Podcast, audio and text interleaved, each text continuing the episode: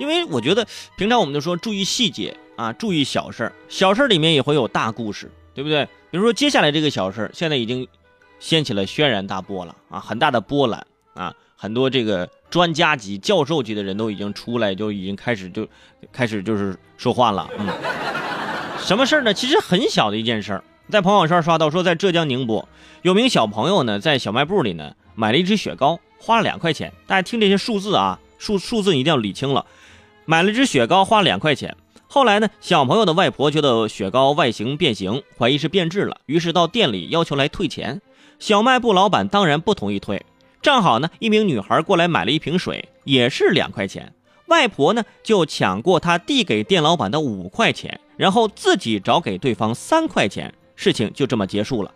可是，在店老板看来，他没有收到矿泉水的钱呢，于是两人就为这两块钱报了警。在警官的调解之下，最终小卖部老板退还了两元的雪糕钱，外婆退还了五元钱的矿泉水钱，大家都感到非常满意啊，该退的也就退了，于是大家散了吧，散了吧。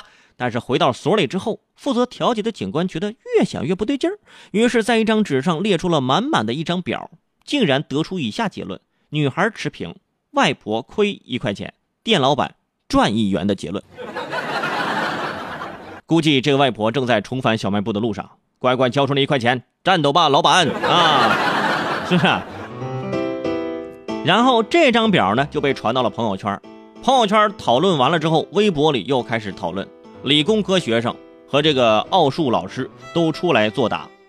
啊，我看到这道题，当时我就说了，这道题，哈，这道题轻轻松松的我就，哎，我就就触碰到了我的知识盲点。其实店老板同意退雪糕的话，就没有这道题了。你说这一块钱两块钱的事算来算去，我给你们每人五块钱，求你们放过我好不好？是不是？啊，你别算了，我头疼。不过呢，这下大家也都知道了啊，不要看不起小学生五以内的这个加减法，而且更加明白语文的重要性。说？你语文不好，你读题你都读不明白，还想做数学题？是不是？